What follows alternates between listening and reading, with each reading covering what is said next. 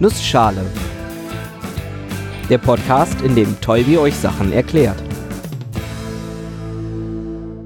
Guten Morgen und willkommen zu einer neuen Episode des Nussschale Podcasts.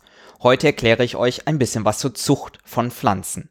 Und weil die Zeit knapp ist, mache ich das in einer Nussschale und weil ich kein Experte bin, habe ich mir Hilfe geholt. Ja, mein Name ist David Spencer. Ich bin Doktorand im Institut für Pflanzenphysiologie an der Technischen Universität in Aachen. Und ich beschäftige mich in meiner Arbeit mit Pflanzenkrankheiten, damit wie Pflanzen sich verteidigen können gegen Krankheiten und gegen Schädlinge. Ja, Molekularbiologie ist mein täglich Brot, sag ich mal, und daher die Expertise in diesem Bereich. Wir sind angelangt beim Kernthema der Episodenreihe mit David, der Pflanzenzucht. Fangen wir mal ganz von vorne an. Ja, wenn man die sozusagen erdgeschichtliche Entwicklung von Pflanzen mal in einem Schnelldurchlauf sich anschauen will, dann muss man zurückgehen in die Zeit, wo wirklich das Leben im Wasser hauptsächlich sich abgespielt hat. Da gab es einzellige Pflanzen oder Vorfahren der Pflanzen, die sogenannten Cyanobakterien, die auch schon imstande waren, Photosynthese zu machen oder eben Luftsauerstoff zu produzieren. Dann haben sich daraus irgendwelche Wasserpflanzen ergeben, wie die Algen. Dann haben die Pflanzen irgendwann gelernt, an Land zu gehen. Dann gab es solche Zwischenlösungen, die man heute noch kennt, wie Moose oder Farne. Daraus haben sich dann im Endeffekt die Pflanzen ergeben, die wir heute kennen, also die höheren Pflanzen, die äh, Nadelbäume, die Laubbäume. Und dann kam irgendwann der Mensch ins Spiel. Vor ein paar tausend Jahren passierte die Neolithische Revolution. Menschen entwickelten sich von Jägern und Sammlern hin zu Menschen, die auch mal an einem Ort blieben.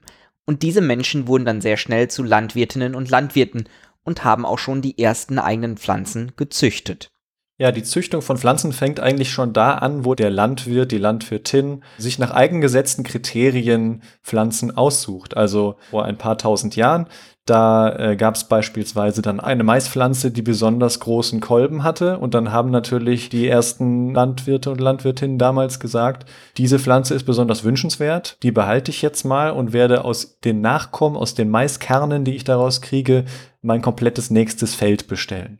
Und so selektiert der Mensch schon nach seinen Bedürfnissen. Und das ist natürlich der große Gegensatz zur Evolution. In der Evolution sind vielleicht andere Kriterien wichtig, wie Robustheit oder äh, Toleranz gegenüber irgendwelchen Umweltbedingungen. Aber beim Menschen war natürlich der Ertrag und die Fruchtgröße besonders entscheidend. Das heißt, der Mensch hat durch eigengesetzte Kriterien Pflanzen selektiv gezüchtet und so schon ganz früh angefangen, eben einzugreifen in die Generation, die danach kam, in die Generation von Nutzpflanzen, die daraus entstanden sind.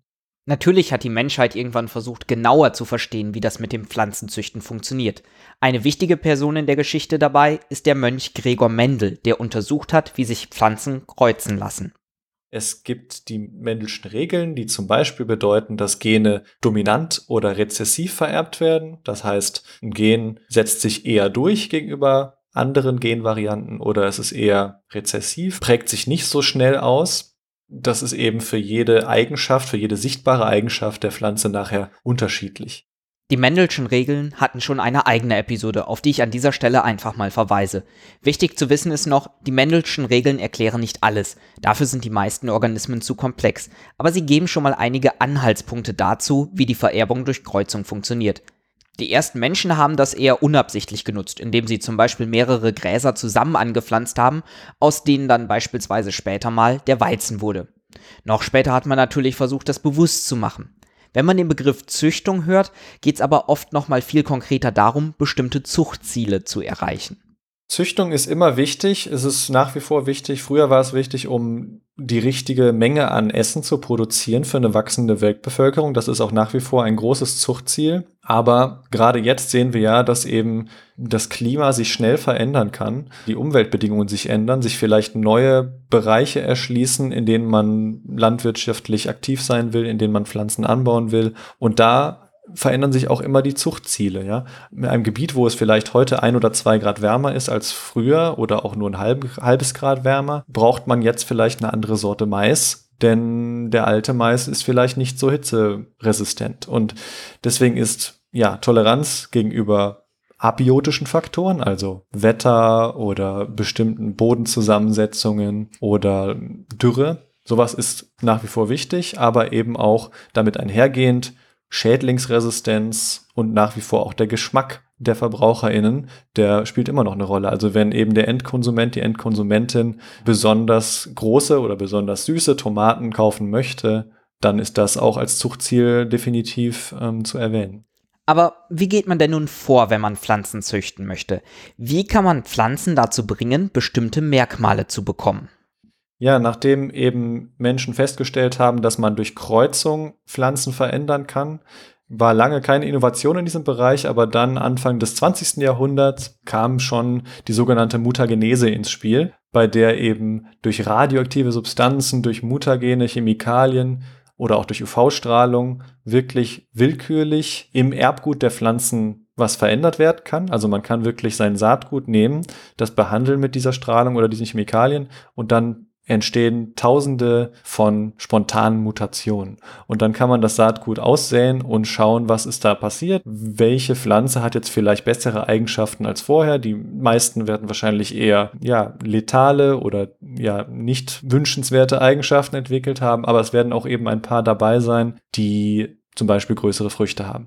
Und so wurde jahrzehntelang, eigentlich bis heute, aber vor allem in den 50er Jahren, wurden so Pflanzen gezüchtet. Und so entstand beispielsweise die Grapefruit-Sorte Ruby Red, die besonders rotes Fruchtfleisch hat, eben durch radioaktive Bestrahlung. Da muss man auch keine Sorge haben, weil die Radioaktivität ist da längst nicht mehr drin. Aber die Veränderung der Gene, die zu diesem roten Fruchtfleisch geführt hat, ist eben durch Radioaktivität damals entstanden. Und ich glaube, über 3000 Gemüsesorten, die heute vertrieben werden, sind auch diesem sogenannten Atomobst zuzuordnen. Also die sind wirklich entstanden durch diese ja doch eher brachial anmutenden Methoden von damals. Aber es ist nach wie vor eigentlich eine ganz interessante Geschichte, die immer noch gemacht wird. Natürlich ist es sehr ungerichtet, man weiß nicht genau, was man verändert. Man kann halt so ein bisschen wie mit der Schrotflinte aufs Genom schießen und danach schauen, was man angerichtet hat. Das ist, kann auch sehr interessant sein in der Forschung.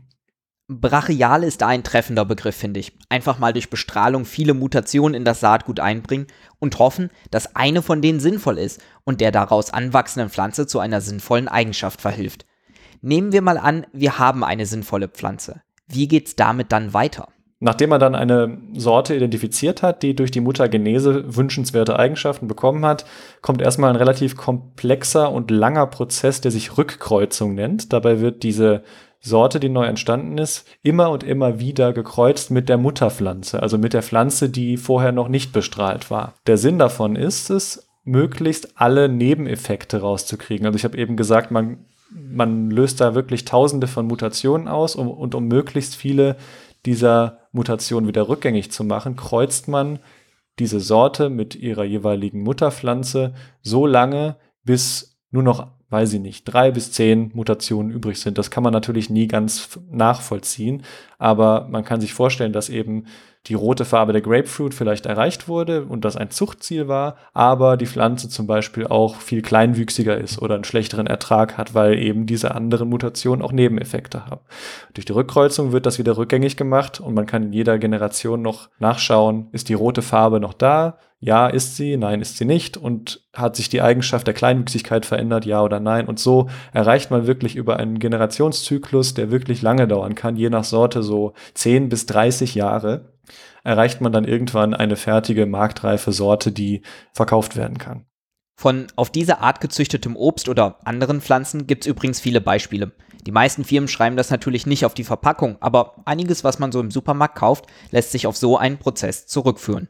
Oft mit noch ein paar zusätzlichen Kreuzungen im Paket. Ein Beispiel für sowas ist die Mehltauresistenz. Man kann festhalten, dass fast alle mehltauresistenten Pflanzen dieselbe Mutation tragen. Das ist ein Gen, wenn das mutiert ist, dann ist die Pflanze sehr viel resistenter gegen diesen Pilz namens Mehltau. Wir können davon ausgehen, dass ein Großteil des Getreides, was wir haben, so entstanden ist, beziehungsweise diese Mutation trägt. Ob das nun jetzt eine natürliche Variante der Pflanze ist, die in der Natur gefunden wurde, oder diese Mutation im Labor hervorgerufen wurde, das ist sehr schwer nachzuweisen. Kann man sich ja auch vorstellen bei so brachialen Methoden. Deswegen habe ich aber auch noch mal gefragt, ob es nicht gezieltere Methoden gibt, die neben der Mutagenese und der manuellen Kreuzung vielleicht, naja, etwas zielgerichteter vorgehen können. Und dann gibt es die Methoden der grünen Gentechnik und unter Gentechnik fällt per Gentechnikgesetz alles, was sozusagen natürlicherweise in der Natur nicht vorkommen würde. Zum Beispiel, dass man ein Mausegen in, einem Tabak, in einer Tabakpflanze einbringt oder dass ein bakterielles Protein in einem Maiskolben abgelesen wird. Solche Dinge gibt es und die gelten per Gesetz als Gentechnik. Das schließt natürlich auch ein, dass eine Pflanzenart ein Gen spenden kann an eine andere Pflanzenart. Zwei Pflanzen, die sich normalerweise nicht kreuzen könnten, weil sie unterschiedliche Arten sind, äh, dann ist damit auch Gentechnik gemeint. Also wenn ich beispielsweise ein Gen aus Tabak in eine Sonnenblume bringe. Das ist auch Gentechnik per Definition. Die wichtigste Methode, die in diesem Bereich zu nennen ist, wird CRISPR-Cas9 genannt. Und was es damit auf sich hat, kann und wird eine eigene ganze Episode füllen. Bis dahin nochmal wieder vielen Dank an David fürs Erklären, danke an euch fürs Zuhören und bis zur nächsten Episode.